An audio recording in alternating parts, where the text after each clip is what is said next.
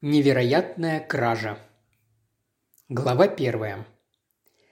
Когда дворецкий подал всем суфле, лорд Мейфилд потихоньку наклонился к сидевшей справа от него племяннице леди Джулии Кэррингтон. Известный своим безупречным гостеприимством, лорд Мейфилд старался поддерживать реноме. Хотя и не женатый, он всегда был очарователен с женщинами – Леди Джулии Кэррингтон исполнилось 40 лет. Она была высокой, смуглой и жизнерадостной женщиной. Она была очень худой, но все равно красивой. Ее руки и ноги отличались особым изяществом. Манеры ее были резкими и суетливыми, как у человека, нервы которого на пределе. Примерно напротив нее за круглым столом сидел ее муж, маршал авиации сэр Джордж Кэррингтон. Карьеру он начал во флоте и по-прежнему сохранял грубоватую живость бывшего моряка. Он смеялся и подшучивал над красивой миссис Вандерлин, которая сидела по другую сторону от хозяина. Миссис Вандерлин была чрезвычайно эффектной блондинкой. В ее голосе слышался еле заметный американский акцент. Ровно настолько, чтобы быть приятным без излишнего подчеркивания. По другую сторону от сэра Джорджа Кэррингтона сидела миссис Маката, супруга члена парламента. Миссис Маката пользовалась большим авторитетом в комитете по жилищным условиям и благополучию детей. Она скорее рявкала, чем приговаривала фразы, и вид у нее в целом был несколько встревоженный. Возможно, потому что маршал авиации находил беседу со своей соседкой справа более приятной. Миссис Маката, которая всегда и везде разговаривала на профессиональные темы, обдавала короткими каскадами специальной информации своего соседа слева, юного Реджи Кэррингтона. Молодому человеку исполнился 21 год, и ему были абсолютно неинтересны жилищные условия, благополучие детей, да и вообще любая политика. Он периодически произносил «какой ужас» или «я полностью с вами согласен», но его мысли блуждали совсем в иных сферах. Мистер Карлайл, личный секретарь лорда Мейфилда, сидел между молодым Реджи и его матерью. Бледный молодой человек в пенсне с умным замкнутым лицом, он говорил мало, но был всегда готов встрять в любую дырку в разговоре. Заметив, что Реджи Кэррингтон борется с позывами к зевоте, он подался вперед и искусно задал миссис Макати вопрос по поводу ее проекта «Физкультура для детей». Вокруг стола в тусклом янтарном свете медленно передвигались дворецкий и два лакея, предлагая гостям блюда и подливая вина в бокалы. Лорд Мейфилд очень хорошо платил своему повару и считался ценителем вин. Стол был круглым, но кто тут хозяин, стало видно сразу. Лорд Мейфилд. Это был крупный мужчина, широкоплечий, с густой серебряной шевелюрой, крупным прямым носом и слегка выдающимся подбородком. Это лицо было легко изображать на карикатурах. Еще будучи сэром Чарльзом Маклафлином, лорд Мейфилд стал сочетать политическую карьеру с карьерой главы крупной конструкторской фирмы. Он сам был первоклассным инженером, титул пэра он получил несколько лет назад и в то же время был назначен первым министром вооружений, главой нового, только что созданного министерства. Подали десерт и портвейн. Поймав взгляд миссис Вандерлин, леди Джулия встала. Все три женщины покинули комнату. Портвейн пошел по второму кругу, и лорд Мейфилд коснулся в разговоре темы охоты на фазанов. Последовало где-то пять минут беседы ни о чем. Затем сэр Джордж сказал «Надеюсь, ты присоединишься к остальным в гостиной, Реджи, мой мальчик. Лорд Мейфилд не будет против». Юноша легко понял намек. «Благодарю, лорд Мейфилд, я пойду». Мистер Карлайл пробормотал. «Если вы позволите, лорд Мейфилд, мне надо составить один меморандум и еще кое-какие дела есть». Тот кивнул. Оба молодых человека покинули комнату. Слуги удалились чуть раньше. Министр вооружений и глава авиации остались наедине. Через пару минут Кэррингтон заговорил. «Ну, все в порядке?» «В полном. Ничего подобного новому бомбардировщику нет ни в одном государстве Европы». «Мы всем утерли нос, а? Вот что я думаю». «Это превосходство в воздухе», – решительно сказал лорд Мейфилд. Сэр Джордж Кэррингтон глубоко вздохнул. «Очень вовремя. Видишь ли, Чарльз, мы сейчас в непростой ситуации. Вся Европа как на пороховой бочке, а мы не готовы, черт побери. У нас были неразрешимые проблемы. И мы еще не выбрались из них, как бы не торопились со строительством самолета. «Тем не менее, Джордж», – пробормотал Мейфилд, – «есть определенное преимущество в том, чтобы начать поздно. Большинство европейских вооружений уже устарели, и государства стоят на грани банкротства.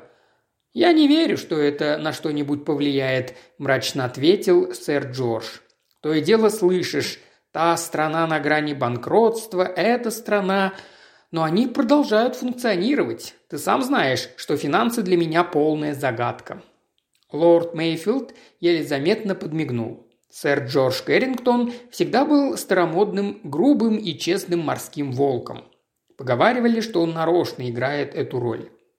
Сменив тему разговора, Кэррингтон сказал с чуть преувеличенной небрежностью. «Это миссис Вандерлин. Симпатичная женщина, правда?» «Тебе интересно, что она тут делает?» – спросил лорд Мейфилд.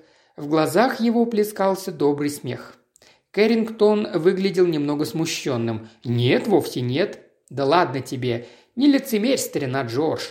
Ты просто встревожен и хочешь выяснить, не стал ли я ее последней жертвой. «Я согласен, мне несколько странно, что она здесь», – медленно заговорил Кэррингтон, – «особенно в этот уикенд». Лорд Мейфилд кивнул. «Где падаль, там и стервятники. Падаль у нас тут определенно есть, а миссис Вандерлин – стервятник номер один». «Ты что-нибудь знаешь об этой Вандерлин?» – резко спросил маршал авиации. Лорд Мейфилд срезал кончик сигары, тщательно раскурил ее и, запрокинув голову, заговорил, тщательно обдумывая слова. «Что я знаю об этой миссис Вандерлин? Я знаю, что по паспорту она американка. Знаю, что она трижды была замужем, первый раз за итальянцем, второй за немцем, третий за русским, и в результате обзавелась тем, что я называю контактами в этих трех странах. Я знаю, что она одевается очень дорого и живет в роскоши, а источник ее дохода, позволяющего ей так жить, остается несколько смутным.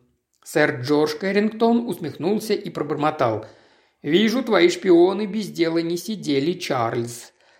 «Я знаю», – продолжал лорд Мейфилд, – «что миссис Вандерлин вдобавок обладает соблазнительным типом красоты и очень хорошо умеет слушать, а также проявляет живой интерес к тому, что мы называем цехом. То есть мужчина может рассказывать ей о своей работе и ощущать, что эта леди его внимательно и с интересом слушает. Молодые офицеры заходили слишком далеко в своем стремлении быть интересными, что потом дурно сказывалось на их карьерах. Они рассказывали миссис Вандерлин чуть больше, чем следовало бы. Почти все друзья этой леди служат в вооруженных силах. Но прошлой зимой она была на охоте в одном графстве близ одной из наших крупнейших военных фирм и завела знакомство не вполне развлекательного характера. Короче говоря, миссис Вандерлин просто находка для... Он очертил в воздухе круг сигарой. Давай лучше не будем говорить для кого. Скажем так, для одного европейского правительства. И, возможно, ни одного. Кэррингтон глубоко вздохнул. «Ты снял камень с моей души, Чарльз. Ты думал, я попался на песенки этой сирены? Мой дорогой Джордж, миссис Вандерлин немного откровенна в своих методах для такого прожженного стрелянного воробья, как я. Кроме того, она уже не первой свежести, как говорится. Наши молодые командиры эскадрилий, может, этого и не замечают, но мне 56 лет, мальчик мой. Еще четыре года, и я, наверное, стану мерзким старикашкой, постоянно пугающим общество упрямых дебютанток. «Я был дураком», – извиняющимся тоном сказал Кэррингтон, – «но мне показалось немного странным». Тебе показалось странным, что она находится здесь, в довольно узком, почти семейном кругу, именно в тот момент, когда мы собирались организовать неофициальное совещание насчет изобретения, которое, вероятно, перевернет всю концепцию противовоздушной обороны. Сэр Джордж Кэррингтон кивнул. Лорд Мейфилд улыбнулся. «Так оно и есть. Это приманка». «Приманка?» Понимаешь, Джордж, выражаясь языком кино, у нас на эту женщину, по сути дела, ничего нет. А нам нужно хоть что-нибудь. Прежде ей сходило с рук больше, чем следовало бы. Но она была осторожна, чертовски осторожна. Мы знаем, что она хочет сделать, но у нас нет неопровержимых доказательств. Мы хотим соблазнить ее действительно крупным уловом. Этот улов – чертежи нового бомбардировщика? Именно так. Это достаточно большой куш, чтобы заставить ее рискнуть выйти из тени. И тогда-то мы ее накроем. Сэр Джордж фыркнул. «Что ж», – сказал он, – «по-моему, все правильно. Но вдруг она не пойдет на э, этот риск?» «Будет очень жаль», – сказал лорд Мейфилд и добавил, «но я думаю, она рискнет». Он встал. Может, пойдем к дамам в гостиную? Мы не должны лишать твою жену игры в бридж». «Джулия слишком увлекается бриджем», – проворчал сэр Джордж. «Просто с ума сходит. Она не может себе позволить делать такие ставки, и я ей уже не раз говорил. Беда в том, что Джулия – прирожденный игрок». Обойдя стол и подойдя к хозяину, он сказал «Надеюсь, твой план сработает, Чарльз». Глава вторая. В гостиной разговор угасал уже не один раз. Миссис Вандерлин, как правило, попадала в невыгодное положение среди представительниц собственного пола. Ее очаровательные, располагающие манеры, столь ценимые мужчинами, по той или иной причине не ценились женщинами. Леди Джулия была из тех женщин, чьи манеры были одновременно и хорошими, и плохими. По этой причине она недолюбливала миссис Вандерлин, и ее утомляла миссис Маката, причем своих чувств она не скрывала. Разговор не складывался и так или иначе вот-вот грозил закончиться совсем. Миссис Маката была женщиной чрезвычайно целеустремленной. Миссис Вандерлин она сразу же стала игнорировать как бесполезную партизанку и попыталась заинтересовать леди Джулию грядущим благотворительным мероприятием – которое она организовала. Та отвечала рассеянно, порой подавляя зевок, а потом замкнулась в своих размышлениях. Почему не приходят Чарльз или Джордж? Какие же эти мужчины зануды? Чем больше она погружалась в свои мысли и тревоги, тем более небрежно и не в попад отвечала. Все три женщины сидели в молчании, пока мужчины в конце концов не вошли в комнату. «Джулия сегодня плохо выглядит. Эта женщина – сплошной комок нервов», – подумал про себя лорд Мейфилд. Вслух же он сказал, «А не сыграть ли нам Робер, а?» Леди Джулия тут же просияла. Бридж для нее был смыслом жизни. В эту же минуту в комнату вошел Реджи Кэррингтон, и состоялась четверка. Леди Джулия, миссис Вандерлин, сэр Джордж и молодой Реджи уселись за карточный стол. Лорд Мейфилд взял на себя задачу развлекать миссис Макату. Когда сыграли два Робера, сэр Джордж демонстративно посмотрел на часы на каминной полке. «А «Вряд ли стоит начинать следующий круг», – заметил он. Его жена раздраженно посмотрела на него. «Всего четверть одиннадцатого, давай короткую игру». «Игра никогда не бывает короткой, дорогая», – попытался утихомирить ее сэр Джордж тому же у нас с Чарльзом еще есть дела». «Как это значительно звучит», – проворковала миссис Вандерлин. «Наверное, мудрые мужи власти вроде вас никогда по-настоящему не отдыхают». «Да, сорока восьмичасовая рабочая неделя не для нас», – ответил сэр Джордж. Миссис Вандерлин пробормотала. Видите ли, мне даже несколько стыдно, что я простая неотесанная американка, но я и вправду в восторге от того, что общаюсь с людьми, в руках которых находится судьба страны. Опасаюсь, что вам такая точка зрения кажется грубой, сэр Джордж. «Дорогая моя миссис Вандерлин, я никогда не считал вас неотесанной или грубой». Он улыбнулся ей прямо в лицо. Возможно, в его голосе был намек на иронию, чего женщина не упустила. Она тут же повернулась к Реджи, нежно улыбаясь ему. «Мне жаль, что мы не можем продолжить наше партнерство. Вы потрясающе умно сыграли без э, козыря». Вспыхнув от удовольствия, Реджи пробормотал. «Мне просто немного повезло. О нет, это и вправду было очень умным расчетом с вашей стороны. Вы еще по торговле точно вычислили, у кого какие карты должны быть на руках, и соответствующим образом сыграли. Это было просто блестяще». Леди Джулия резко встала. «Прям-таки картину маслом по сыру рисует», – с отвращением подумала она. Затем, посмотрев на сына, смягчилась. Он поверил всему, каким трогательно юным и довольным он выглядел, каким же невероятно наивным был.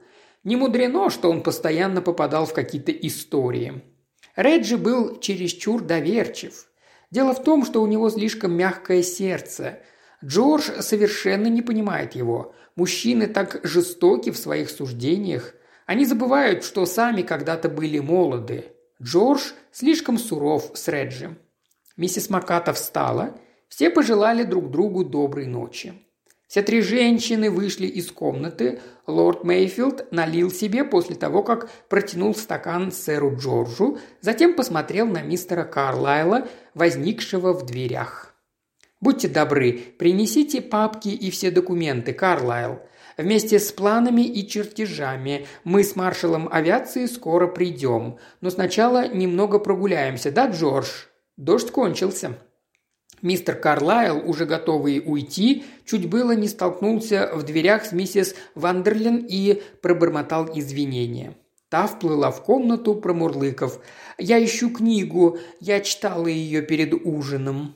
Реджи бросился вперед и схватил книгу. «Это она?» Лежала на диване. «О, да, большое вам спасибо». Она мило улыбнулась, еще раз пожелала всем доброй ночи и вышла из комнаты.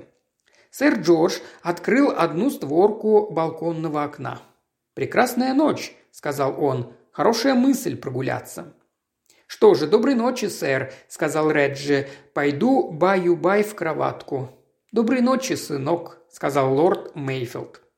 Реджи взял детективный роман, который начал читать вечером, и покинул комнату. Лорд Мейфилд и сэр Джордж вышли на террасу. Стояла красивая ночь, ясное небо усеивали звезды. Сэр Джордж испустил глубокий вздох. «Тьфу, эта женщина просто обливается духами», – заметил он. Лорд Мейфилд рассмеялся. «И не дешевыми духами. Одна из самых дорогих марок на рынке. Не могу не отметить». Сэр Джордж скривился. «Скажи спасибо, что не дешевыми. Да уж, по мне, так женщина, облитая дешевыми духами, один из величайших кошмаров человечества. Сэр Джордж посмотрел на небо. Как же быстро оно расчистилось. Я слышал, как дождь барабанил по стеклам еще во время ужина. Мужчины медленно пошли по террасе, тянувшейся вдоль всего дома. От нее земля шла немного под уклон, открывая величественный вид на сассекские девственные леса. Сэр Джордж закурил сигарету. «Что касается того сплава», – начал он, – разговор перешел к техническим вопросам. Пятый раз, дойдя до конца террасы, лорд Мейфилд сказал со вздохом, «Ладно, думаю, нам пора заняться делом. Да, работы предстоит немало». Мужчины повернули назад, и тут лорд Мейфилд изумленно воскликнул. «Эй, ты это видел?» «Что?» – спросил сэр Джордж. Мне показалось, будто кто-то выскользнул на террасу из окна моего кабинета. Чушь, старина, я ничего не видел. Но я видел. Или подумал, что видел. Тебя обманывает зрение. Я смотрел прямо на террасу и видел все, что возможно было увидеть. Я мало что упускаю, пусть даже мне приходится держать газету на расстоянии вытянутой руки». Лорд Мейфилд хихикнул. «Тут я дам тебе фору, Джордж. Я легко читаю без очков. Но ты не всегда способен рассмотреть тех, кто сидит по другую сторону зала в палате лордов. Или твои очки – это просто средство запугивания. Мужчины, смеясь, вернулись в кабинет лорда Мейфилда, французское окно которого оставалось открытым. Мистер Карлайл занимался раскладыванием каких-то бумаг по папкам возле сейфа. Он поднял взгляд на вошедших. «Ну что, Карлайл, все готово?» «Да, лорд Мейфилд, все бумаги на вашем столе». Вышеупомянутый стол представлял собой большое солидное сооружение для письма красного дерева, стоящего напротив у окна в углу. Лорд Мейфилд подошел и начал просматривать разложенные документы. «Чудесная сегодня ночь», — сказал сэр Джордж. «Да», — согласился мистер Карлайл. «Просто замечательно, как э, расчистилось небо после дождя». Отложив в сторону папку, он спросил, «Я вам еще буду нужен сегодня, лорд Мейфилд?» «Нет, Карлайл, вряд ли. Я сам все разберу. Вероятно, мы засидимся допоздна. Ложитесь-ка лучше спать». «Спасибо.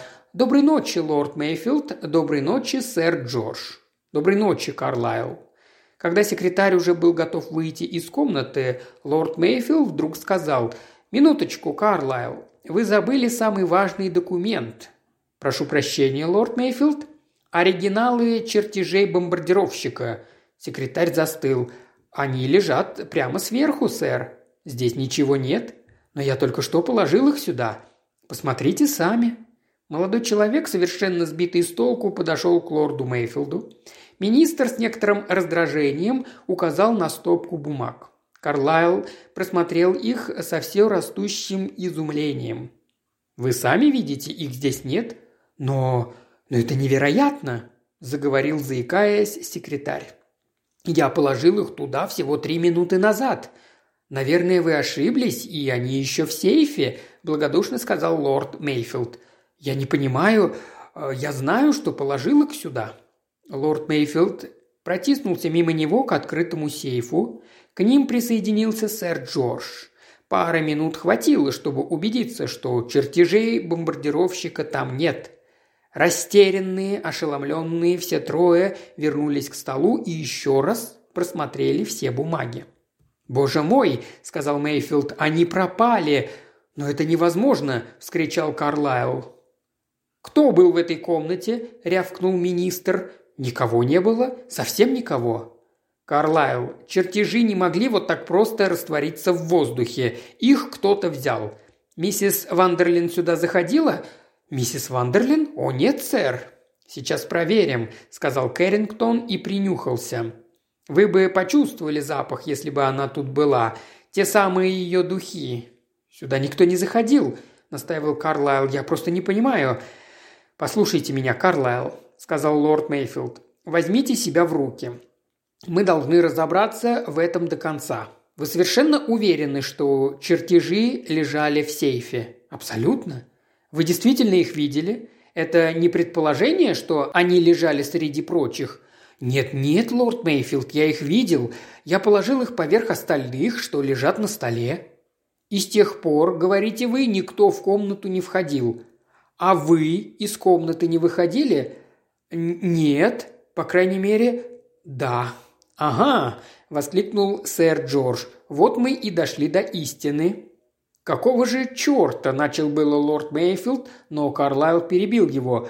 А в нормальных обстоятельствах, лорд Мейфилд, я бы ни за что не покинул комнату, когда на столе лежат важные бумаги. Но когда я услышал женский крик... Э, «Женский крик?» – встрепенулся лорд Мейфилд. «Да, он меня так испугал, что даже сказать трудно. Я как раз выкладывал документы на стол, когда услышал его, и, конечно, выбежал в коридор. И кто кричал?» Француженка горничная миссис Вандерлин. Она стояла на середине лестницы, бледная, перепуганная, ее трясло. Она сказала, что увидела привидение.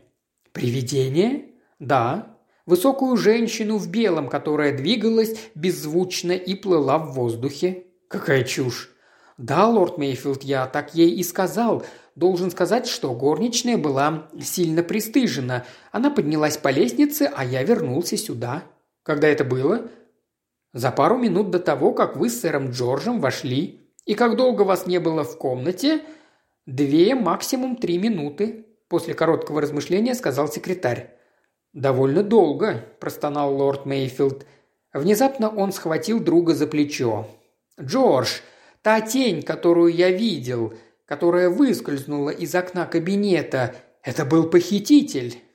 Как только Карлайл вышел из комнаты, он проник туда, похитил чертежи и скрылся.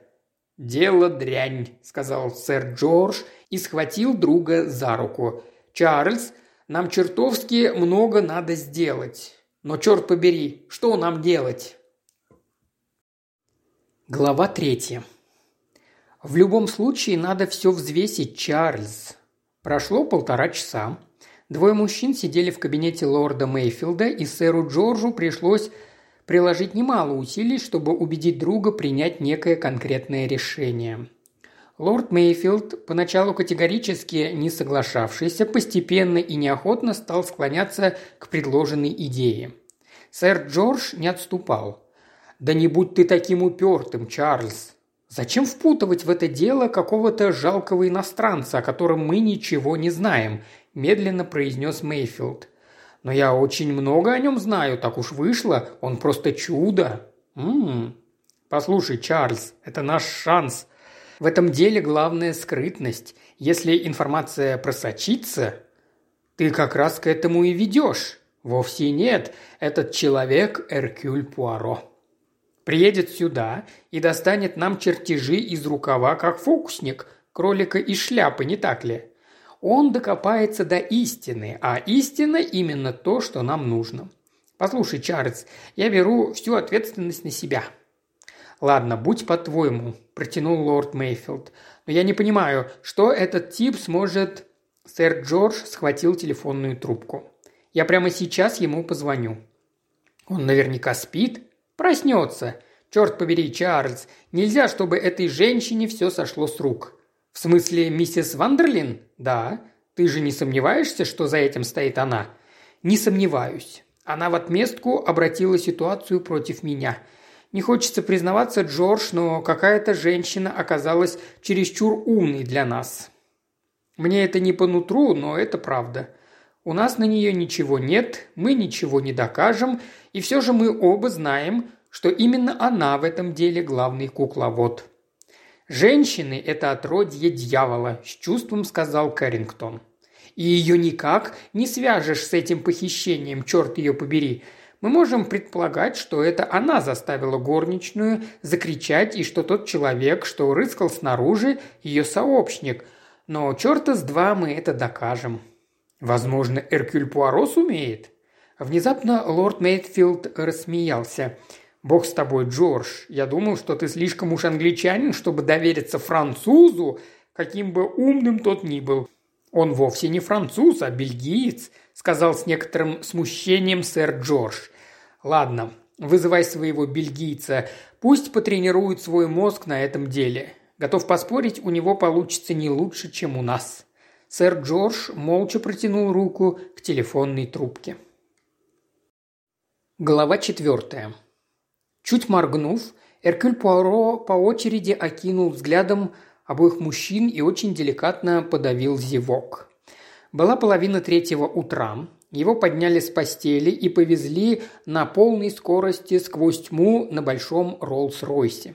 Теперь он только что закончил выслушивать рассказ обоих друзей. «Таковы факты, месье Пуаро», – сказал лорд Мейфилд. Он откинулся на спинку кресла и медленно вставил в глаз монокль. Сквозь него на сыщика внимательно и остро возрился бледно-голубой глаз. И в этом взгляде, кроме прочего, виднелся и неприкрытый скептицизм. Пуаро бросил короткий взгляд на сэра Джорджа Кэррингтона. Этот джентльмен наклонился вперед с почти детской надеждой на лице. Бельгиец медленно заговорил. «Да, факты я осознал. Горничная кричит, секретарь выходит, неизвестный соглядатый заходит, чертежи лежат на столе, он хватает их и убегает. Все складывается весьма удобно. В том, как он произнес последнюю фразу, было нечто, привлекшее внимание лорда Мейфилда. Он чуть выпрямился, уронив монокль, что-то насторожило его. «Простите, месье Пуаро, Я говорю, лорд Мейфилд, что все факты очень удобно сложились для похитителя. Кстати, вы уверены, что видели именно мужчину?» Лорд Мейфилд покачал головой. «Этого я не могу сказать. Это была просто тень. На самом деле я уже почти сомневаюсь, что вообще кого-то видел». Пуаро перевел взгляд на маршала авиации. «А вы, сэр Джордж, вы не могли бы сказать, был это мужчина или женщина? Лично я никого не видел». Пуаро задумчиво кивнул, затем вдруг встал и подошел к письменному столу. «Могу вас заверить, что планов здесь нет», – сказал лорд Мейфилд. «Мы втроем просматривали эти бумаги раз пять». «Втроем? Вы хотите сказать, что и ваш секретарь тоже?» «Да, Карлайл». Пуаро внезапно обернулся. «Скажите мне, лорд Мейфилд, какая из бумаг лежала сверху, когда вы подошли к столу?» Тот нахмурился, пытаясь вспомнить. Минуточку. Да, там был черновик докладной записки о расположении наших средств ПВО. Пуаро ловко подцепил документ и показал его Мейфилду. «Этот лорд Мейфилд». Лорд Мейфилд взял его и бегло просмотрел. «Да, он». Пуаро подал его Кэррингтону.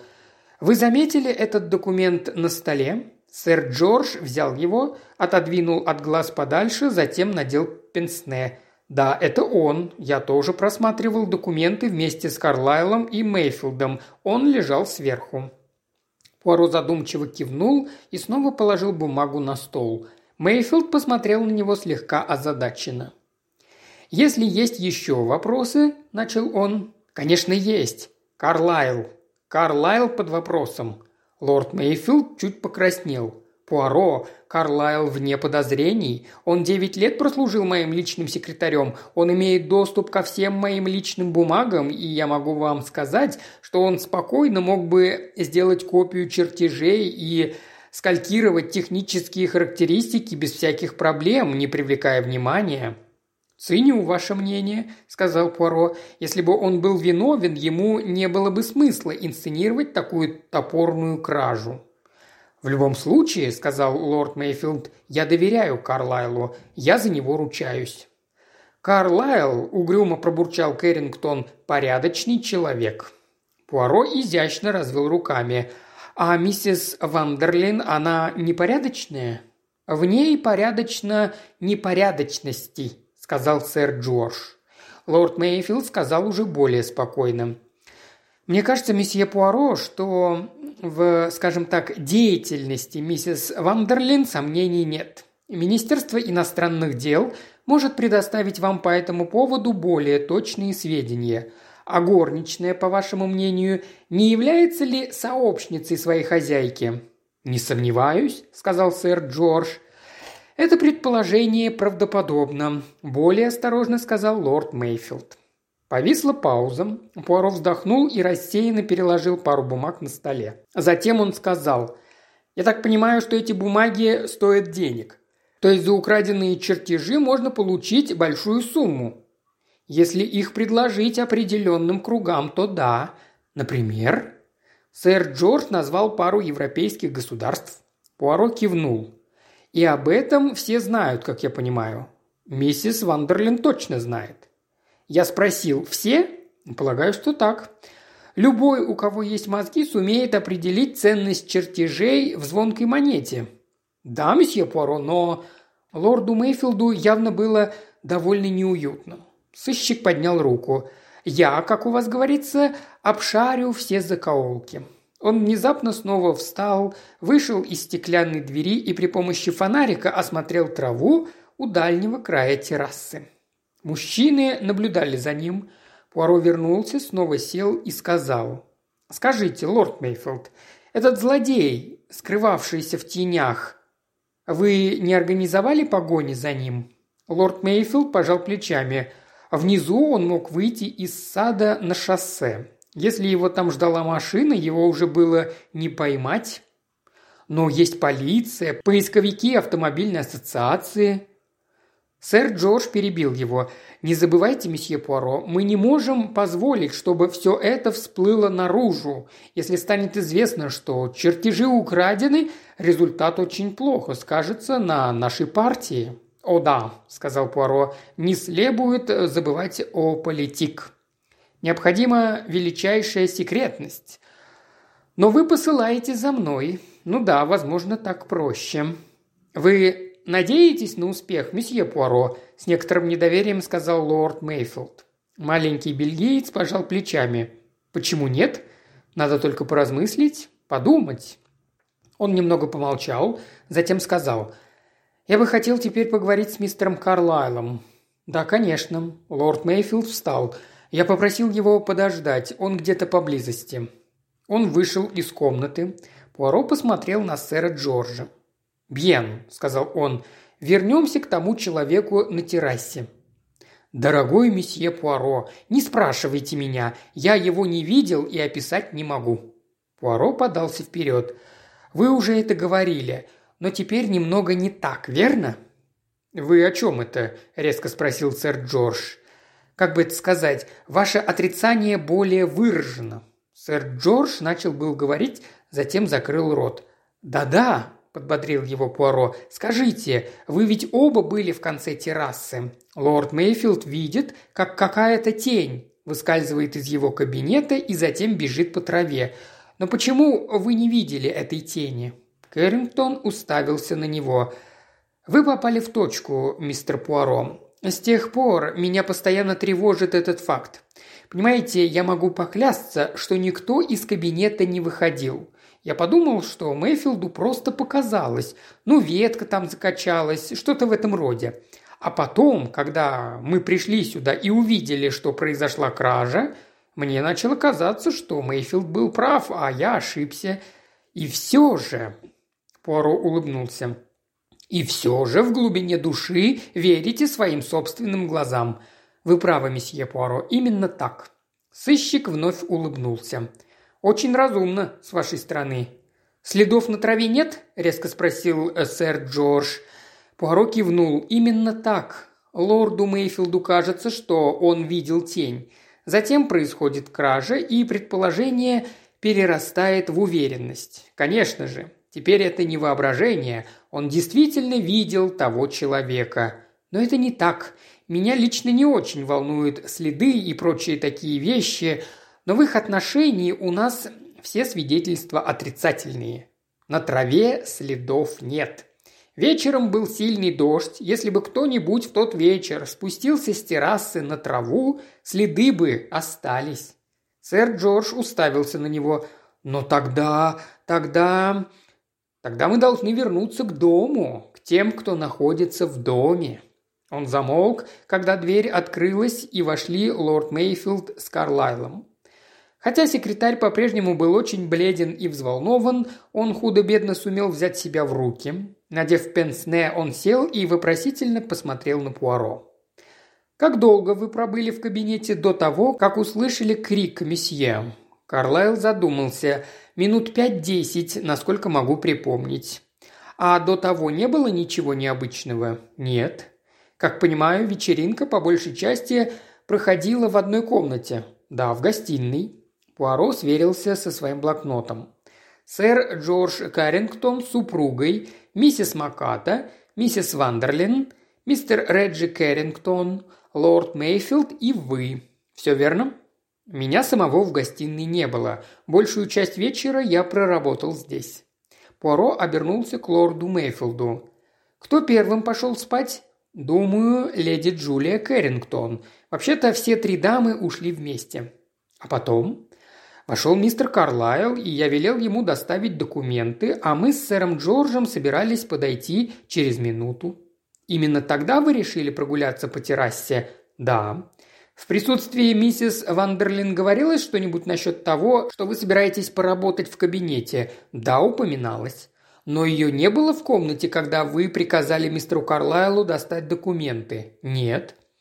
«Простите, лорд Мейфилд», – сказал Карлайл, – «сразу после того, как вы это сказали, я столкнулся с ней в дверях. Она вернулась за книгой».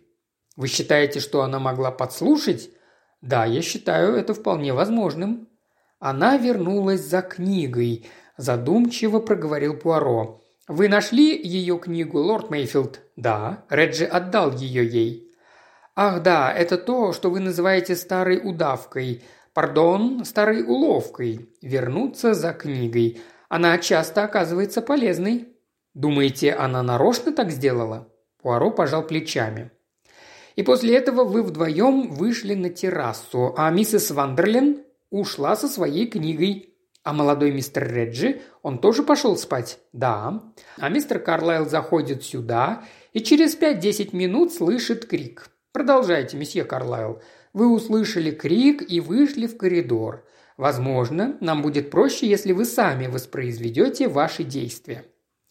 Мистер Карлайл немного неуклюже встал. «Вот я кричу!» – любезно помог Пуаро. Он открыл рот и издал пронзительное блеяние. Лорд Мейфилд отвернулся, чтобы скрыть усмешку, а мистер Карлайл почувствовал себя очень неловко. «Алес, вперед, марш!» – воскликнул Пуаро. «Ваша реплика!» Мистер Карлайл скованно подошел к двери, открыл ее и вышел. Пуаро последовал за ним. Двое мужчин пошли следом. «Вы закрыли дверь за собой или оставили ее открытой?» «Вот не помню. Думаю, оставил открытой. Неважно, продолжайте». Держась по-прежнему скованно, мистер Карлайл подошел к основанию лестницы и остановился там, глядя вверх. Пуаро сказал, «Вы говорите, та горничная стояла на лестнице. А где именно?» «Примерно посередине». И вид у нее был взволнованный. «Определенно». «Бьен. Представим, что я горничная. Пуаро проворно взбежал по лестнице. Примерно здесь, на пару ступенек выше. Вот так? Пуаро принял позу. Ну да, не совсем. А теперь? Ну, она держалась за голову. Ага, за голову. Очень интересно. Вот так? Пуаро поднял руки и прижал ладони к голове прямо над ушами. Да, так. Ага. А теперь скажите мне, мистер Карлайл, это ведь хорошенькая девушка – Честно говоря, я не заметил. Голос у секретаря был злой. «Ага, вы не заметили. Но вы же молодой человек. Неужели молодой человек не видит, хорошенькая девушка или нет?» «Право, мистер Пуаро. Я могу только повторить, что не заметил». Карлайл бросил затравленный взгляд на своего хозяина. Сэр Кэррингтон внезапно издал смешок. «Месье Пуаро намерен сделать из вас гуляку, Карлайл», – заметил он. «Лично я всегда замечаю, когда девушка хорошенькая», – заявил Пуаро, спускаясь с лестницы. Молчание, которым Карлайл ответил на это замечание, было несколько колючим. Пуаро продолжал. «И именно тогда она рассказала вам сказку о том, что увидела привидение. Да. Вы ей поверили? Вряд ли, мистер Пуаро. В смысле не в привидение. Я хочу сказать, вам не показалось, что девушка и вправду была уверена, что что-то увидела? Ну, этого я сказать не могу. Она и правда часто дышала и казалась встревоженной. Вы не видели и не слышали ее хозяйку? Да вообще-то видел. Она вышла из своей комнаты на верхнюю галерею и позвала «Леони». А потом девушка побежала к ней, а я вернулся в кабинет. Пока вы стояли под лестницей, кто-нибудь мог зайти в дверь, которую вы оставили открытой?» Карлайл покачал головой. «Только если бы прошел мимо меня. Дверь в кабинет находится в конце коридора, как сами видите». Пуаро задумчиво кивнул. Мистер Карлайл продолжал четко и размеренно. Должен сказать, я очень благодарен лорду Мейфилду, который увидел вора, покидающего кабинет через окно, иначе я оказался бы в очень неприятном положении. Глупости, дорогой мой Карлайл, нетерпеливо вмешался лорд Мейфилд. Вы вне подозрений. Очень любезно с вашей стороны, лорд Мейфилд, но факты остаются фактами, и я прекрасно понимаю, что они складываются не в мою пользу. В любом случае, я надеюсь, что мои вещи и я сам будут обысканы». «Чушь, дорогой мой друг», – сказал лорд Мейфилд. «Вы серьезно этого хотите?» – пробормотал Пуаро. «Я был бы весьма обязан». Пуаро задумчиво смотрел на него пару минут, затем пробормотал. «Понимаю». Затем он спросил, «Где находится комната миссис Вандерлин относительно кабинета?» «Прямо над ним».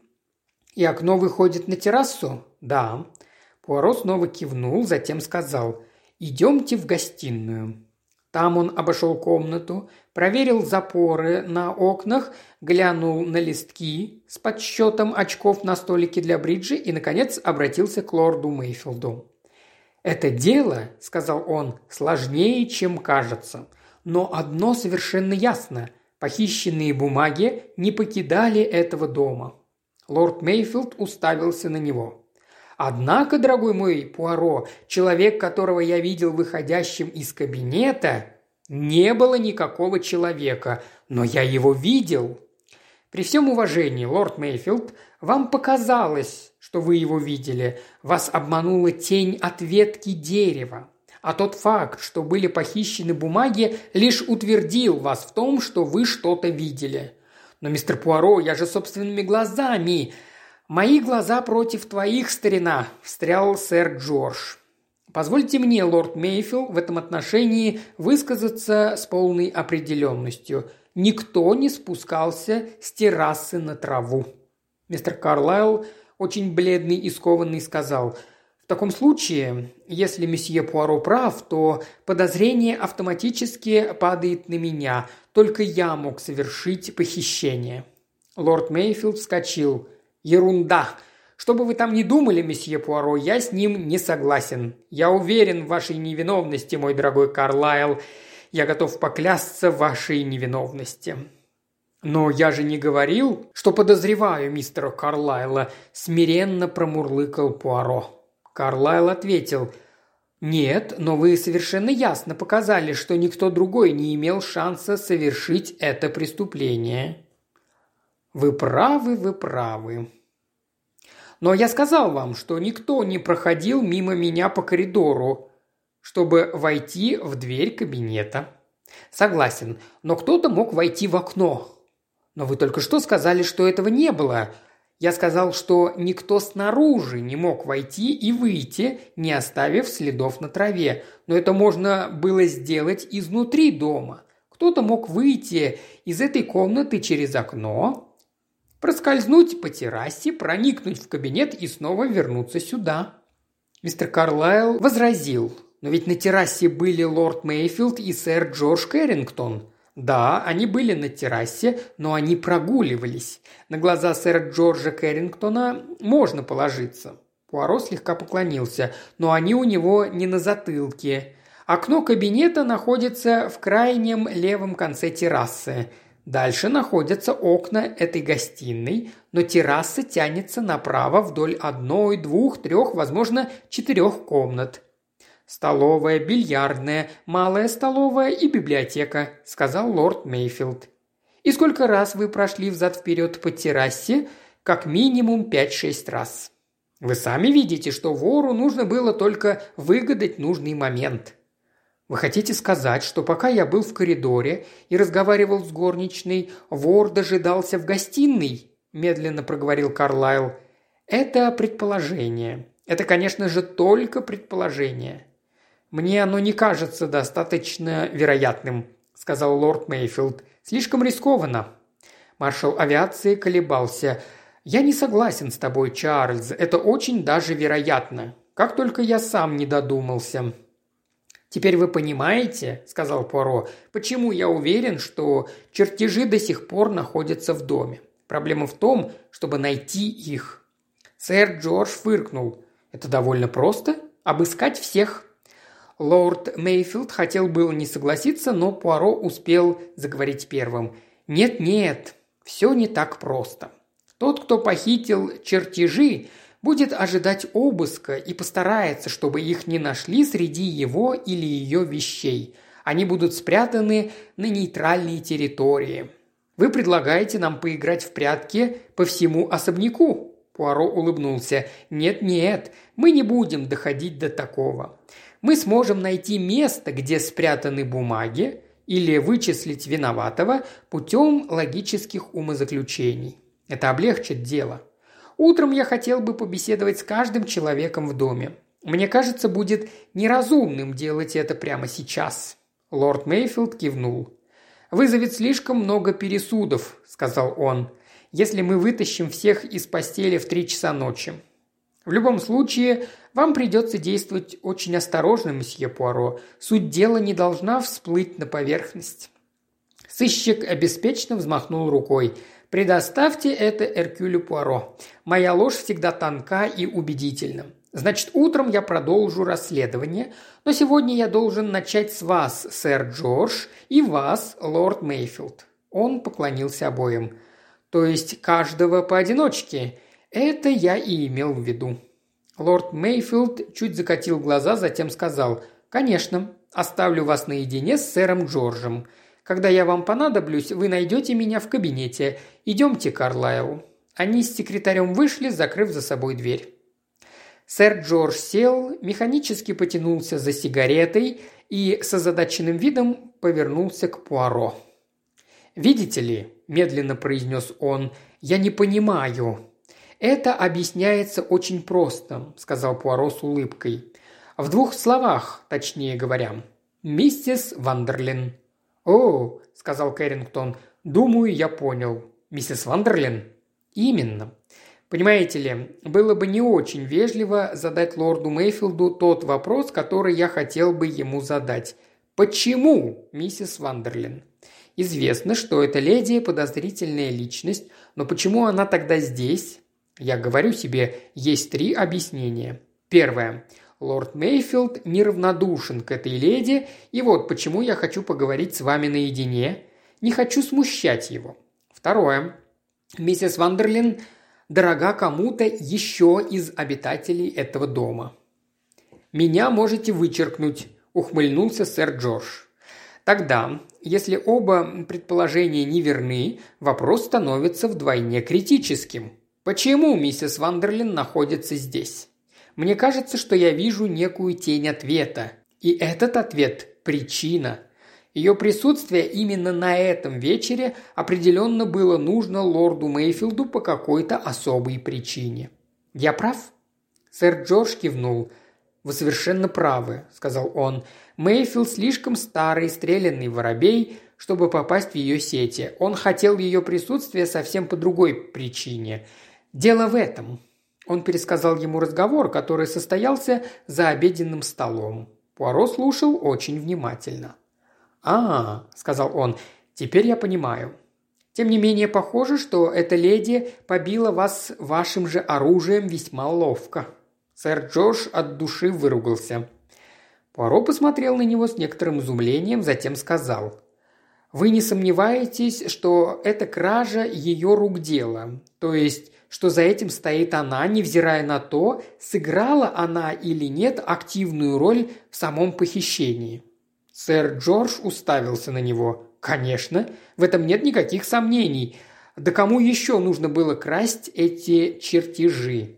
«Ага», – сказал Эркюль Пуаро. Он откинулся в кресле и уставился в потолок.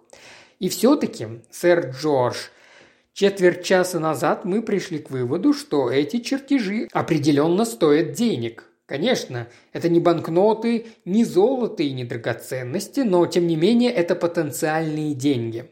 Если бы кто-то оказался в затруднительном положении... Собеседник фыркнул. А у кого сегодня нет проблем с деньгами? Полагаю, могу сказать это откровенно, не подвергая себя обвинению в преступлении. Он улыбнулся Пуаро, и тот вежливо улыбнулся в ответ и пробормотал. «Уи, вы можете говорить что угодно, поскольку вы, сэр Джордж, имеете в этом деле безупречное алиби. Но у меня самого проблемы с деньгами». Пуаро печально покачал головой. «Да, действительно, человеку в вашем положении приходится нести большие расходы. К тому же у вас молодой сын в весьма затратном возрасте». Сэр Джордж застонал. «Образование и так дорого стоит, а тут еще и долги. Но вы не подумайте, он неплохой парень. Пуаро слушал маршала авиации с сочувствием. Недостаток мужества и стойкости у молодого поколения, невероятное попустительство детям со стороны матерей, которые постоянно принимают их сторону, проклятие азартной игры, а стоит только женщинам подцепить эту заразу, они буквально сходят с ума и рискуют ставками, которые не могут себе позволить. Все это излагалось в общих словах. Сэр Джордж не говорил напрямую о жене или сыне, но его природная открытость делало его слова достаточно прозрачными. Внезапно он замолк. «Простите, я не должен был отнимать у вас время посторонними разговорами, особенно в такой час ночи, вернее, уже утра». Кэррингтон подавил зевок. «Думаю, сэр Джордж, вам надо пойти лечь спать. Вы были очень добры и помогли мне». «Да, пойду-ка я посплю». «Вы правда думаете, что есть шанс вернуть чертежи?» Пуаро пожал плечами. «Я намерен попытаться. Не вижу причин, почему бы и нет». «Хорошо, я пошел. Доброй ночи». Он вышел из комнаты. Пуаро остался сидеть, задумчиво глядя в потолок. Затем он достал маленький блокнот и, открыв чистую страницу, написал. «Миссис Вандерлин?» «Леди Джулия Кэррингтон?» «Миссис Маката?» «Реджи Кэррингтон?» «Мистер Карлайл?» Ниже он приписал. «Миссис Вандерлин и мистер Реджи Кэррингтон?» Миссис Вандерлин и леди Джулия? Миссис Вандерлин и мистер Карлайл?» Сыщик недовольно покачал головой, пробормотав. «Нет, все не то». Затем он добавил несколько коротких предложений. Действительно ли лорд Мейфилд видел тень? Если нет, то почему он сказал, что видел? Видел ли что-нибудь сэр Джордж? Он категорически утверждает, что не видел ничего, после того, как я обследовал клумбу. Примечание. Лорд Мейфилд близорук, может читать без очков, но чтобы увидеть что-то на той стороне комнаты, ему приходится пользоваться моноклем. Сэр Джордж дальнозоркий. Таким образом, если мы говорим о дальнем конце террасы, то на его зрение можно положиться больше, чем на зрение лорда Мейфилда. Однако лорд Мейфилд категорически уверен, что видел что-то, и даже заверения его друга не могут его поколебать. Может ли кто-нибудь быть выше подозрений, каким кажется мистер Карлайл? Лорд Мейфилд горячо отстаивает его невиновность. Слишком горячо. Почему? Потому что он тайно подозревает его и стыдится своих подозрений, или потому что он четко подозревает кого-то другого то есть кого-то, кроме миссис Вандерлин. Пуаро отложил блокнот, затем, встав, отправился в кабинет. Глава пятая. Лорд Мейфилд сидел за столом, когда в кабинет вошел Пуаро. Он резко обернулся, отложил ручку и вопросительно посмотрел на него снизу вверх. «Ну, месье Пуаро, вы поговорили с Кэррингтоном?» Сыщик улыбнулся и сел. «Да, лорд Мейфилд». Он прояснил некоторые моменты, которые меня озадачивали. И что это было? Причина, по которой миссис Вандерлин находится здесь. Вы понимаете, я счел вероятным. Мейфилд быстро понял причину несколько преувеличенного смущения Пуаро. «Вы думали, что я питаю слабость к этой леди?» «Вовсе нет. Совсем напротив». Забавно, но Кэррингтон думал так же. «Да, он рассказал мне о вашем разговоре на эту тему». У лорда Мейфилда был покаянный вид. «Моя затея не сработала. Всегда досадно признавать, что женщина обвела вас вокруг пальца». «Да, но она еще не обвела вас вокруг пальца, лорд Мейфилд. Думаете, мы еще можем победить? Что же, я рад это слышать. Мне бы хотелось думать, что вы правы, он вздохнул. «Я чувствую себя полным дураком. Я так радовался своему замыслу, чтобы заманить ее в ловушку». Эркюль Пуаро сказал, закурив одну из своих коротеньких сигарет. «А каков в точности был ваш замысел, лорд Мейфилд?» «Ну», – помялся тот, – «на самом деле в деталях я его не продумывал». «Вы ни с кем его не обсуждали?» «Нет». «Даже с мистером Карлайлом?» «Даже с ним». Пуаро улыбнулся. «Вы предпочитаете действовать в одиночку, лорд Мейфилд?» «Как правило, это оказывается лучшим вариантом», – мрачновато ответил тот. «Да, это разумно. Никому не доверять. Но вы рассказали об этом лорду Кэррингтону. Просто потому, что я понял, что мой дорогой друг всерьез волнуется за меня». Лорд Мейфилд улыбнулся воспоминанием. «Он ваш старый друг?» «Да, я знаю его более двадцати лет. А его жену? И его жену, конечно же.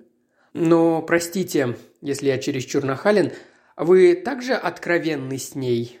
«Я не понимаю, как мои личные отношения с людьми относятся к делу, месье Пуаро». «Мне кажется, лорд Мейфилд, что это имеет очень даже большое отношение к делу. Вы ведь согласны с тем, что, по моей версии, вероятно, кто-то мог оставаться в гостиной?» «Да, я действительно согласен с тем, что наверняка так и случилось. Мы не должны говорить «наверняка». Это было бы слишком самоуверенно.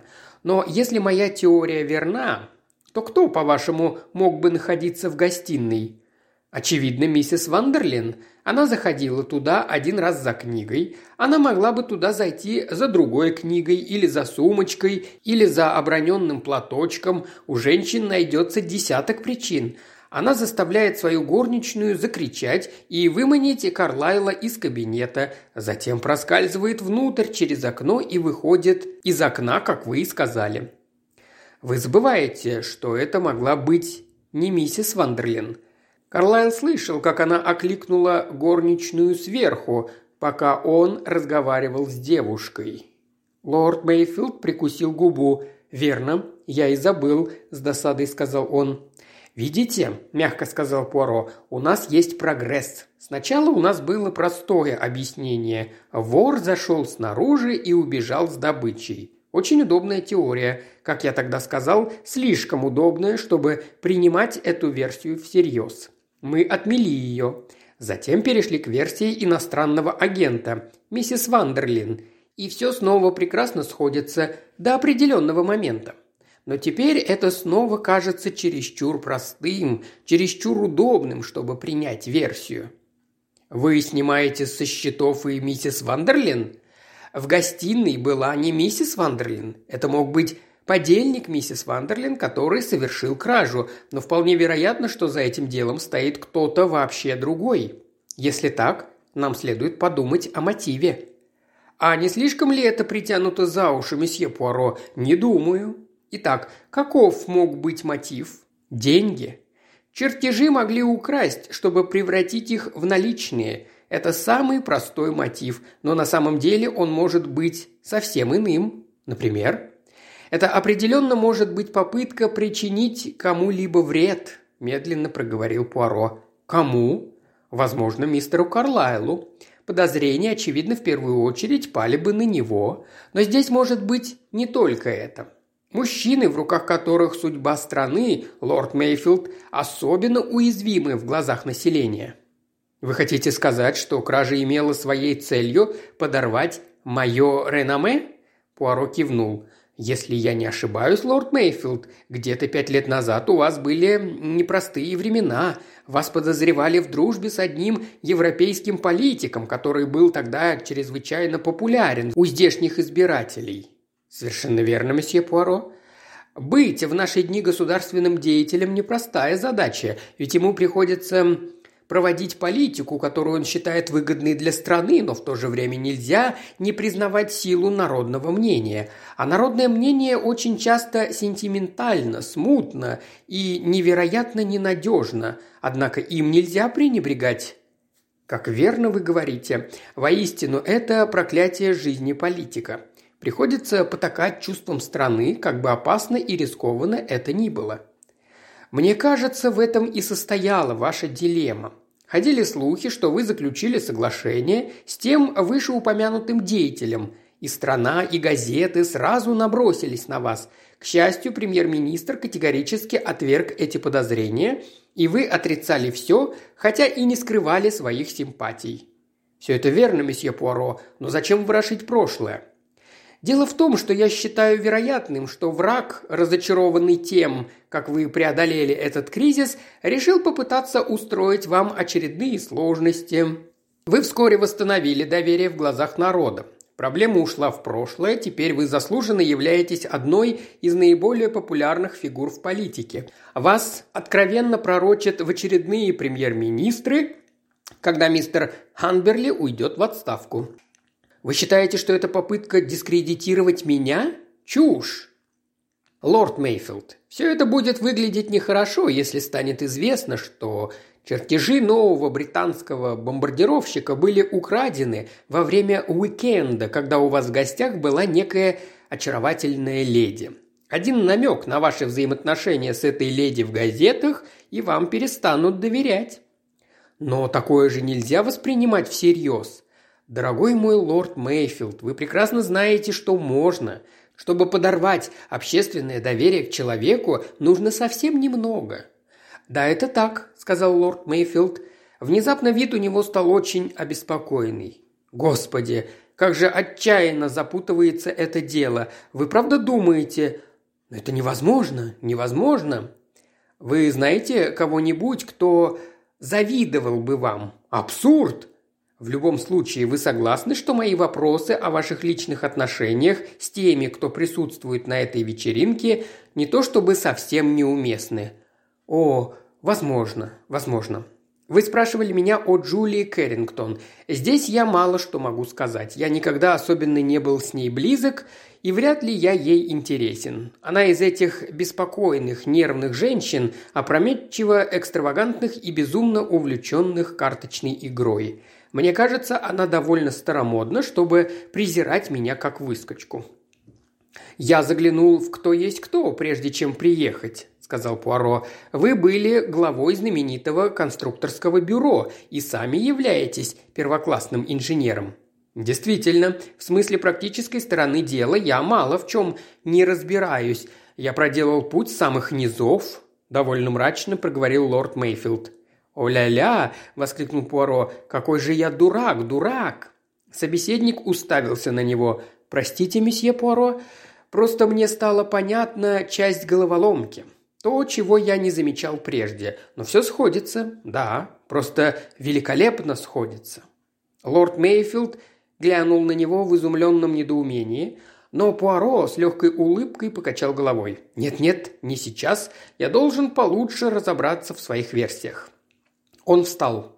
«Доброй ночи, лорд Мейфилд. Мне кажется, я знаю, где находятся эти чертежи». «Знаете?» – вскрикнул лорд Мейфилд. «Так давайте заберем их прямо сейчас». Пуаро покачал головой. «Нет-нет, так не пойдет. Поспешность была бы фатальной, но оставьте это дело Эркюлю Пуаро». Он вышел из комнаты. Лорд Мейфилд презрительно пожал плечами. «Да он просто шарлатан», – прошептал он. Затем, отложив бумаги и погасив свет, тоже пошел спать. Глава шестая. Если была кража, то какого черта старик Мейфилд не послал за полицией, заявил Реджи Кэррингтон. Он чуть отодвинулся от стола, за которым накрыли завтрак. Молодой человек спустился последним. Хозяин, миссис Маката и сэр Джордж уже закончили завтракать незадолго до этого. Его мать и миссис Вандерлин предпочли завтракать в постели – Сэр Джордж, повторив свое заявление в том виде, который они обговорили с лордом Мейфилдом и Эркюлем Пуаро, не мог отделаться от ощущения, что справился с делом не так хорошо, как мог бы. «Мне кажется очень странным, что ты позвал какого-то подозрительного иностранца», – сказал Реджи. «Что украли, папа?» «Точно не знаю, сынок». Реджи встал. Этим утром он казался нервным, почти на грани срыва. «Ничего важного? Не бумаги или что-то в этом роде? Честно говоря, Реджи, я не имею права сказать тебе все». «Все должно быть шито-крыто. Я понял». Реджи вбежал по лестнице, остановился на мгновение на середине, нахмурившись, затем продолжил путь и постучал в дверь матери. Его голос разрешил ему войти. Леди Джулия сидела в постели, царапая какие-то цифры на обратной стороне конверта. «Доброе утро, дорогой!» Она подняла взгляд, затем резко спросила. «Реджи, в чем дело?» «Ничего особенного, просто ночью произошла кража». «Кража? И что же украли?» «Ой, я не знаю. Все помалкивают. Тут какой-то странный частный детектив задает всем вопросы. Как необычно».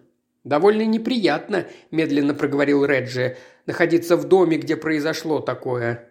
Но что конкретно произошло, не знаю. Это случилось уже после того, как я лег спать. Осторожно, мама, ты уронишь поднос. Он поймал поднос с завтраком и отнес его на столик у окна. Украли какие-нибудь деньги? Я же сказал тебе, не знаю. Полагаю, этот детектив задает вопросы всем, медленно проговорила леди Джулия. Я так думаю. Где вы были прошлой ночью? Что-то в этом роде? Видимо. Ну, многого я ему рассказать не смогу. Я пошел наверх спать и почти сразу же заснул. Леди Джулия не ответила. «Мама, я хотел спросить, ты мне денег не дашь? Я совсем на мели». «Нет», – рассеянно ответила мать, – «я сама в жутком проигрыше. Страшно подумать, что скажет твой отец, когда узнает». В дверь постучали, и вошел сэр Джордж. «А, вот ты где, Реджи. Будь так любезен, спустись в библиотеку. Месье Эркюль Пуаро хочет с тобой поговорить». Сыщик только что закончил допрашивать грозную миссис Макату. Несколько коротких вопросов показали, что та ушла спать незадолго до одиннадцати вечера и не слышала и не видела ничего полезного. Пуаро ловко перешел от темы кражи к более личным вопросам. Сам он очень восхищается лордом Мелфилдом, как член общества он чувствует, что лорд Мейфилд действительно великий человек. Конечно, миссис Маката, будучи хорошо осведомленной, куда более способна это оценить, чем он.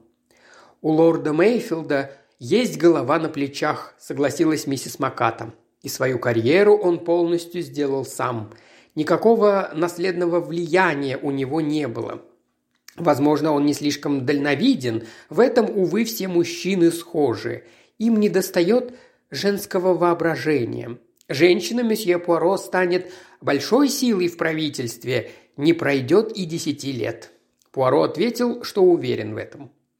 Он перешел к миссис Вандерлин. Правда ли, как ему намекали, что она и лорд Мейфилд очень близкие друзья? Вовсе нет. Честно говоря, я была крайне удивлена, встретив ее здесь крайне удивлена. Пуаро спросил, какого мнения миссис Маката о миссис Вандерлин, и получил это мнение. Это одна из совершенно бесполезных женщин, месье Пуаро. Из-за таких начинаешь стыдиться собственного пола. Паразитка, законченная паразитка. Мужчины восхищаются ею. Мужчины, презрительно произнесла миссис Маката.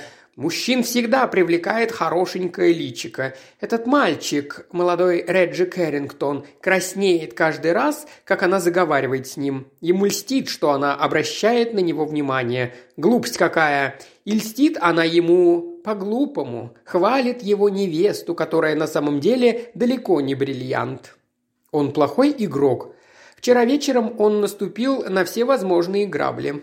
А леди Джулия хороший игрок, не так ли? «Слишком хороший, на мой взгляд», – сказала миссис Маката. «Она играет утром, днем и вечером». «И по высоким ставкам», да, действительно, выше, чем я решилась бы ставить. В общем, мне это кажется неправильным. Она много выигрывает. Миссис Маката громко фыркнула. Она пытается так расплатиться с долгами.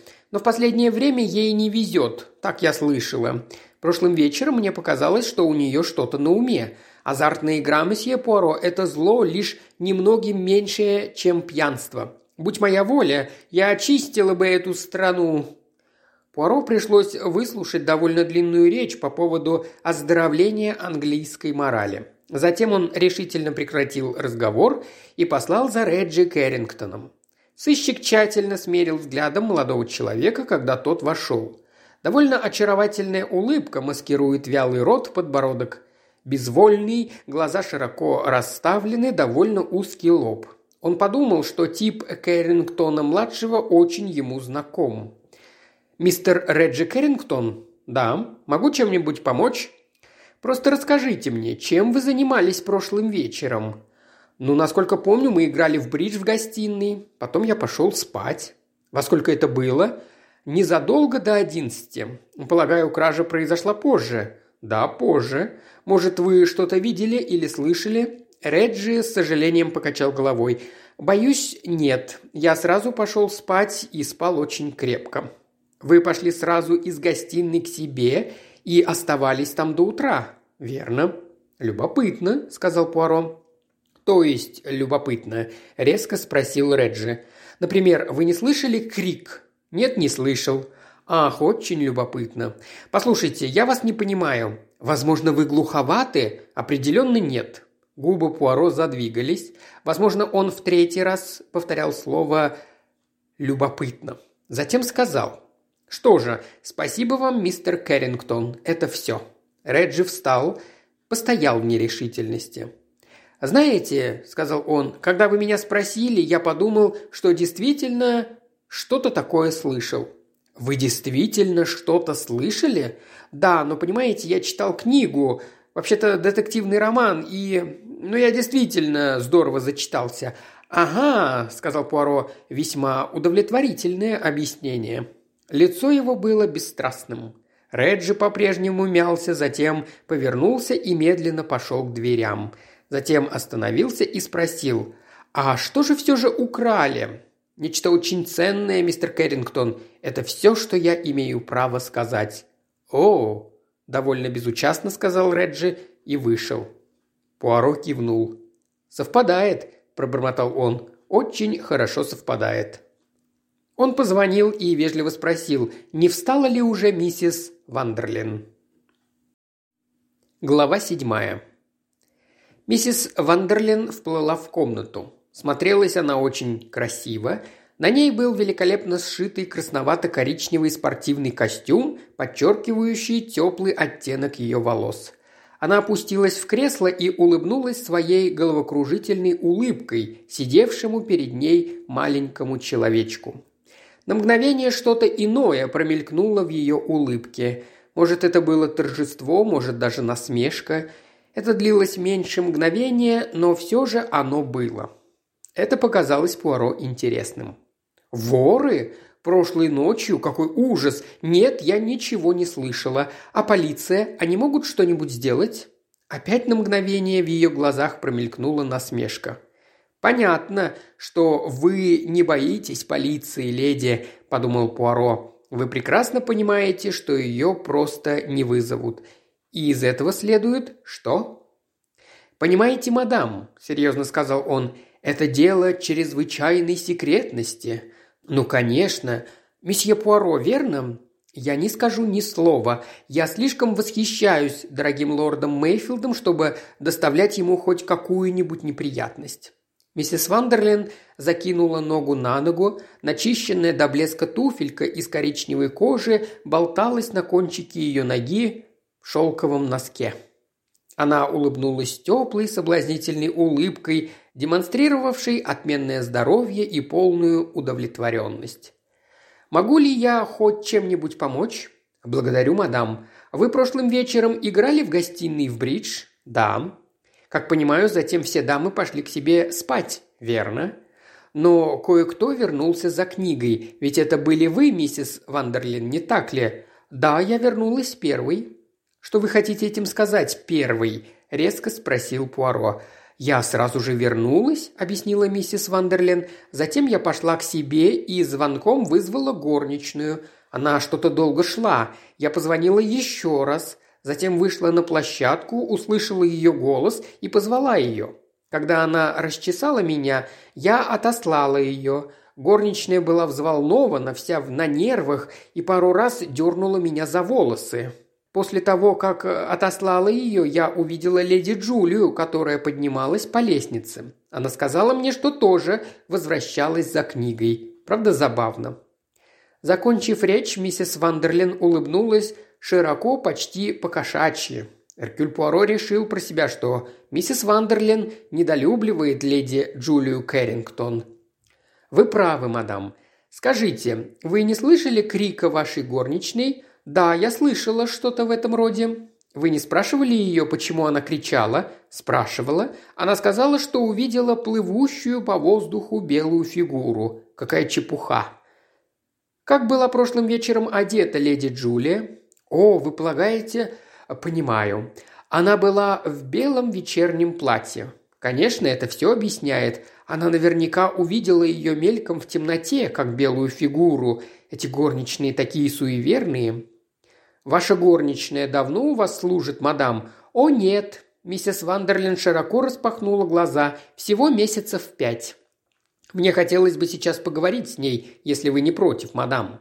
Миссис Вандерлин подняла брови. «Ну, конечно», – довольно холодно сказала она. «Понимаете, я хотел бы допросить ее». «Да, конечно». Ее глаза снова весело блеснули. Сыщик встал и поклонился. «Мадам», – сказал он, – «примите мое восхищение. Миссис Вандерлин на этот раз даже немного опешила. «О, месье Пуаро, это очень мило с вашей стороны, но почему? Мадам, вы так прекрасно вооружены, так уверены в себе?»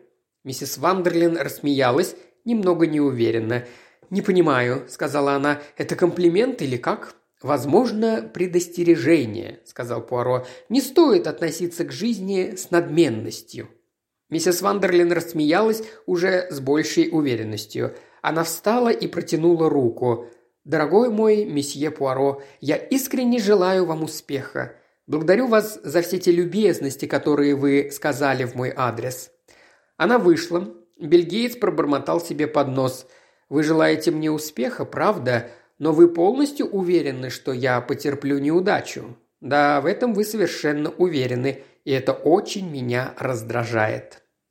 Он с некоторой обидой дернул за шнурок звонка и попросил прислать к нему мадмуазель Леони. Пуаро оценивал ее взглядом, пока она нерешительно стояла в дверях, чопорно-застенчивая в своем черном платье, с аккуратно разделенными пробором, черными волнами волос и скромно опущенными глазами. Наконец он медленно кивнул с одобрением и сказал «Заходите, мадемуазель Леони, не бойтесь». Она вошла и скромно остановилась перед ним. «Знаете», – внезапно изменившимся тоном сказал Пуаро, – «вы мне кажетесь очень хорошенькой». Леони тут же отреагировала. Она искоса бросила на него короткий взгляд и тихо прошептала «Месье так добр!» «Представьте себе», – сказал Пуаро, – «я спросил мистера Карлайла, хорошенькая ли вы, а он ответил, что не знает». Леони презрительно вздернула подбородок. «Это статуя?» «Это очень хорошо его описывает. Я не верю, что он хоть раз в жизни посмотрел на девушку». «Возможно, и так. Жаль, он многое потерял. Но в этом доме есть и другие, кто способен вас оценить, не так ли? Я не понимаю, что месье имеет в виду. О, мадмуазель Леоне, вы прекрасно все понимаете. Прошлым вечером вы поведали нам прелестную историю о том, что увидели привидение. Как только я узнал, что вы стояли, схватившись за голову, я сразу понял, что тут дело вовсе не в призраке. Когда девушка пугается, она хватается за сердце или прижимает руки к рту, чтобы подавить крик. Но если она хватается за голову, то тут совсем другое дело. Это значит, что ее волосы оказались в беспорядке, и она срочно пытается их пригладить. Так что, мадемуазель, давайте говорить правду. Почему вы закричали на лестнице?» «Но, месье, это правда, я увидела высокую фигуру в белом.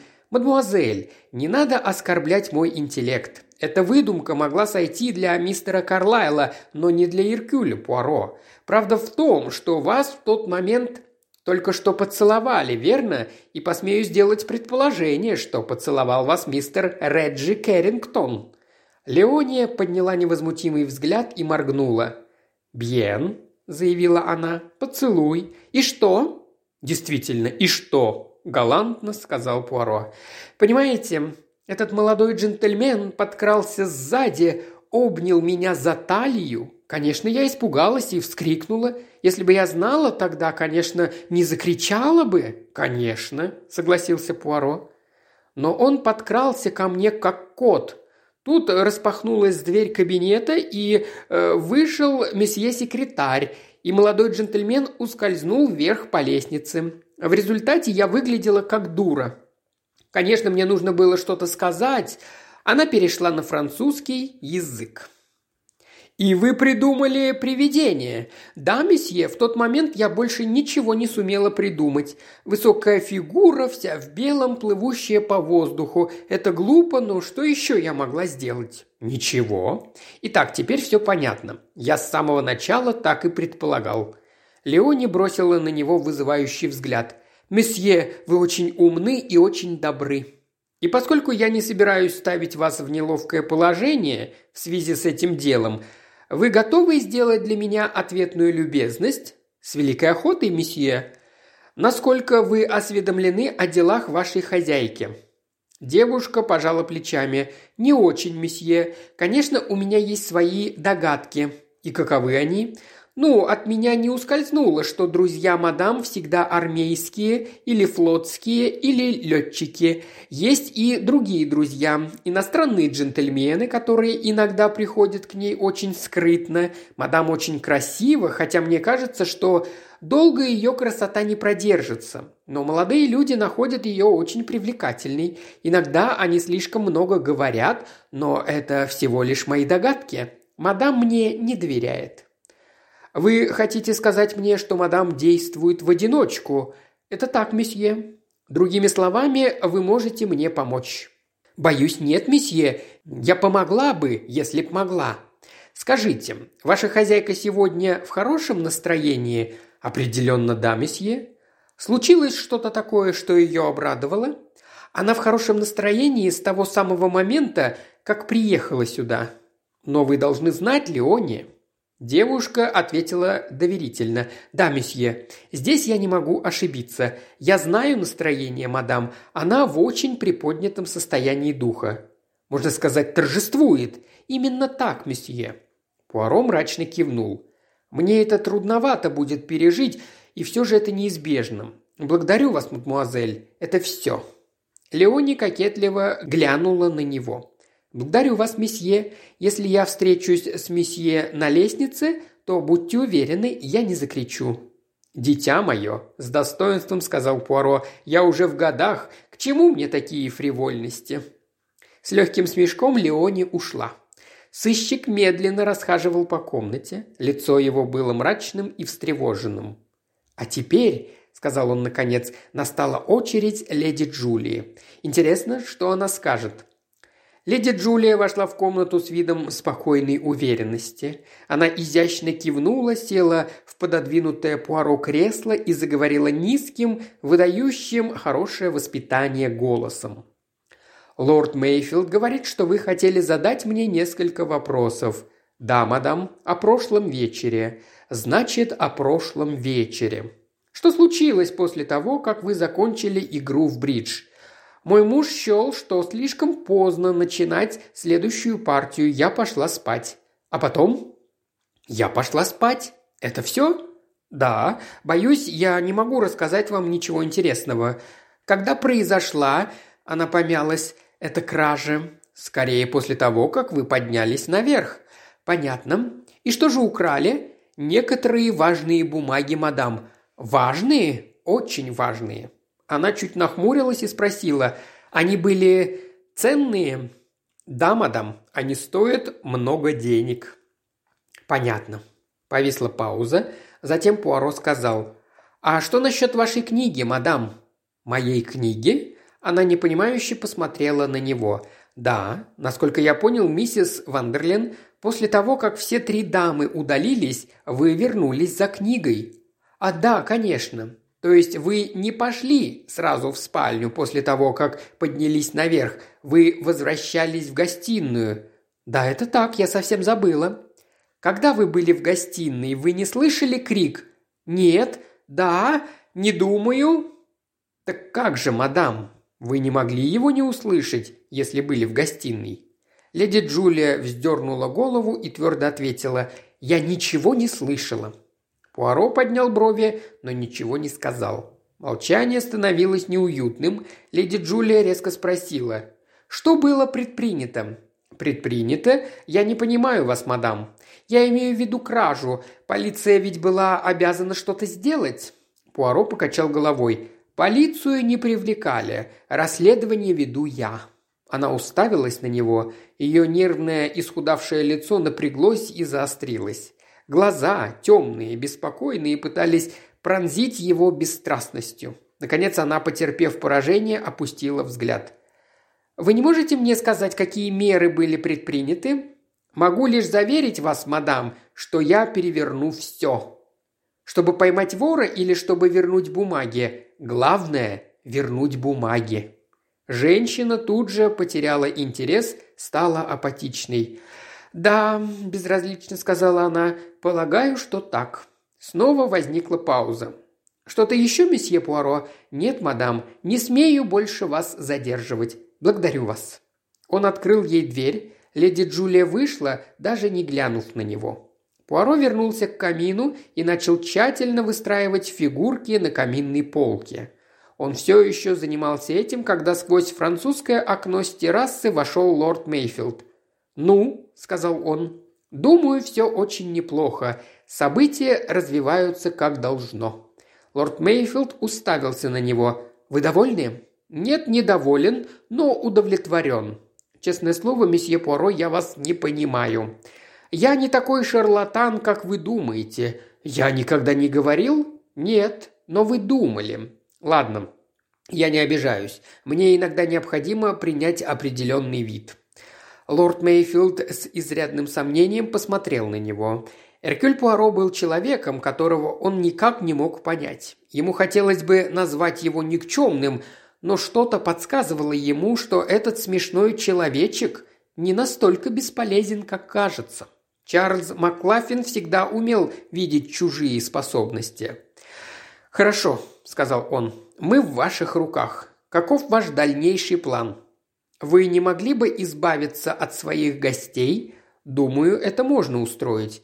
Я мог бы сказать, что мне надо уехать в Лондон в связи с этим делом. Тогда они, вероятно, тоже распрощаются». «Очень хорошо. Попытайтесь это устроить». Лорд Мейфилд помедлил – вам не кажется, я полностью уверен, что так поступить будет разумнее всего?» Лорд Мейфилд пожал плечами. «Хорошо, раз вы так уверены». Он вышел. Глава восьмая. Гости разъехались после ланча. Миссис Вандерлин и миссис Маката ехали поездом, Кэррингтоны на собственной машине. Пуаро стоял в холле, когда миссис Вандерлин очаровательнейше прощалась. «Так ужасно оставлять вас в такой заботе и тревоге. Я надеюсь, что для вас все кончится хорошо. Я никому ни словечко ни о чем не скажу». Она пожала ему руку и направилась к Роллс-Ройсу, который ждал ее, чтобы отвезти на станцию. Миссис Маката уже сидела в машине, ее прощание было кратким и неласковым. Внезапно Леони, которая сидела впереди вместе с шофером, бегом вернулась в холл. «Дорожный НССР, мадам, его нет в машине!» – воскликнула она. Все торопливо занялись поисками. Наконец лорд Мейфилд нашел его, тот спрятался в тени возле большого дубового сундука. Леони с радостным криком схватила элегантный НССР из зеленого софьяна и поспешила с ним к машине. Миссис Вандерлин высунулась из машины. «Лорд Мейфилд, лорд Мейфилд!» Она протянула ему письмо. «Вы не будете так любезны опустить его в почтовый ящик? Если я оставлю его до города, то непременно забуду отослать. Письма валяются у меня в сумочке по многу дней». Сэр Джордж Кэррингтон то открывал, то закрывал часы. Он был пунктуален до сумасшествия. «Впритык», – пробормотал он, – «совсем впритык. Если не поспешат, опоздают на поезд». «Да не суетись ты, Джордж», – раздраженно сказала его жена. «В конце концов, это их поезд, не наш». Он укоризненно посмотрел на нее. Роллс-Ройс тронулся в путь. Реджи подъехал и остановился у парадной двери в Мариссе Кэррингтонов. «Все готово, папа», – сказал он. Слуги начали грузить багаж Кэррингтонов. Реджи наблюдал за погрузкой, сидя на откидном заднем сиденье. Пуаро вышел из парадной двери, смотря на происходящее. Внезапно он ощутил руку у себя на локте. Это была леди Джулия. «Месье Пуаро», – возбужденно зашептала она, – «я должна немедленно поговорить с вами». Он позволил ей увести себя. Женщина привела его в маленькую столовую, закрыла дверь и подошла поближе к нему. «Это правда то, что вы сказали, что для лорда Мейфилда чрезвычайно важно найти эти бумаги?» Пуаро с любопытством посмотрел на нее. «Это так, мадам. Если... если бы эти бумаги попали к вам, вы взяли бы на себя труд вернуть их лорду Мейфилду, только чтобы без вопросов?» «Не уверен, э, что понимаю вас правильно», вы должны. Я уверена, что вы это сделаете. Я предлагаю, чтобы имя вора осталось неизвестным, если бумаги будут возвращены». «И как скоро они будут возвращены, мадам?» – спросил он. «В течение двенадцати часов. Вы можете это обещать?» «Могу». Поскольку сыщик не отвечал, леди Джулия настойчиво повторила. «Вы гарантируете, что все это не выйдет на свет?» Тогда он ответил очень серьезно. «Да, мадам, я гарантирую». В таком случае все можно устроить. Леди Джулия резко вышла из комнаты. Через мгновение Пуаро услышал, как отъезжает машина. Он пересек холл и вышел в коридор, ведущий к кабинету. Лорд Мейфилд ждал там. Он поднял взгляд на вошедшего Пуаро и спросил «Итак?» Пуаро развел руками. «Дело закончено, лорд Мейфилд». «Что?» Бельгиец слово в слово повторил свой разговор с леди Джулией.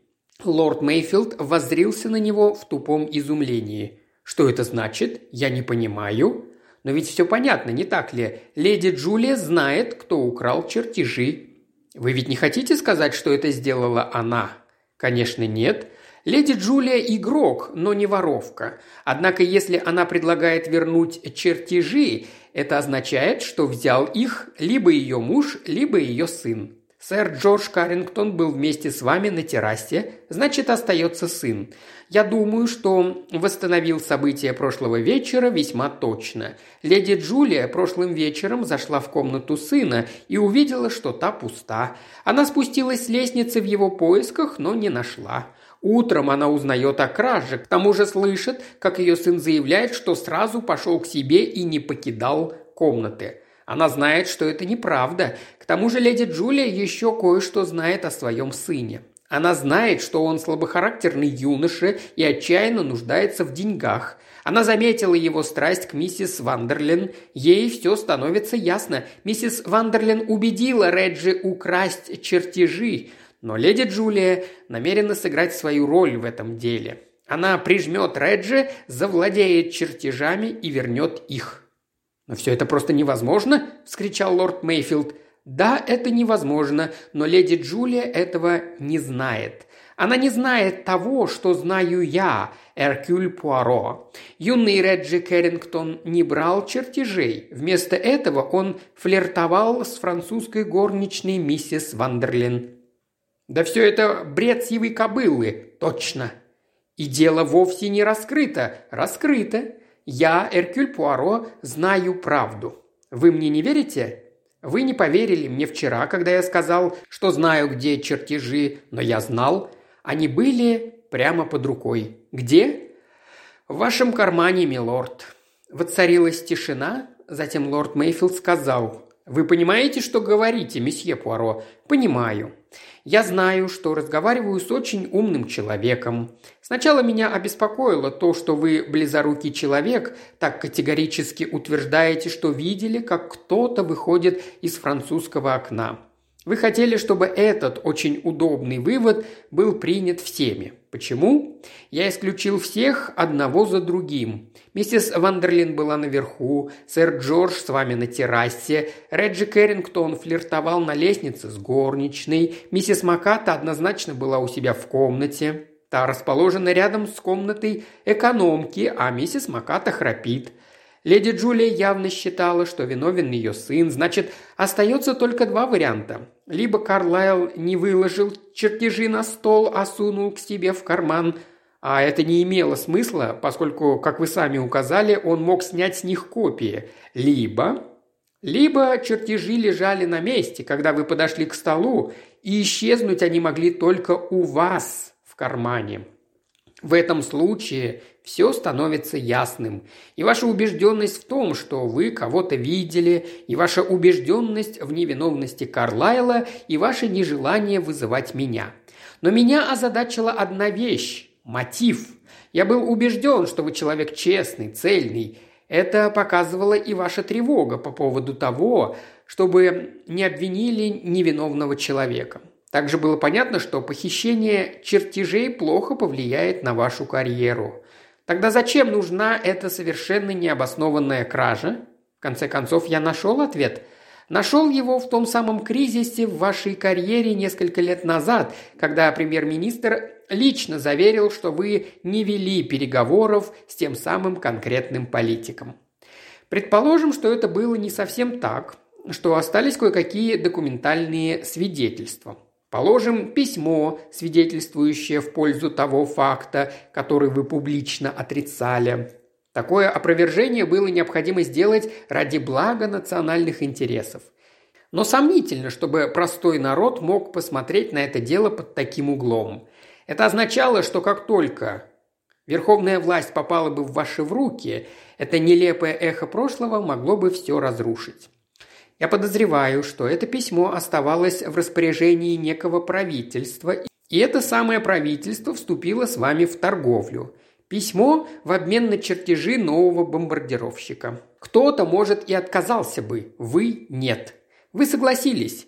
Агентом в этом деле была миссис Вандерлин. Она приехала сюда по договоренности, чтобы совершить обмен.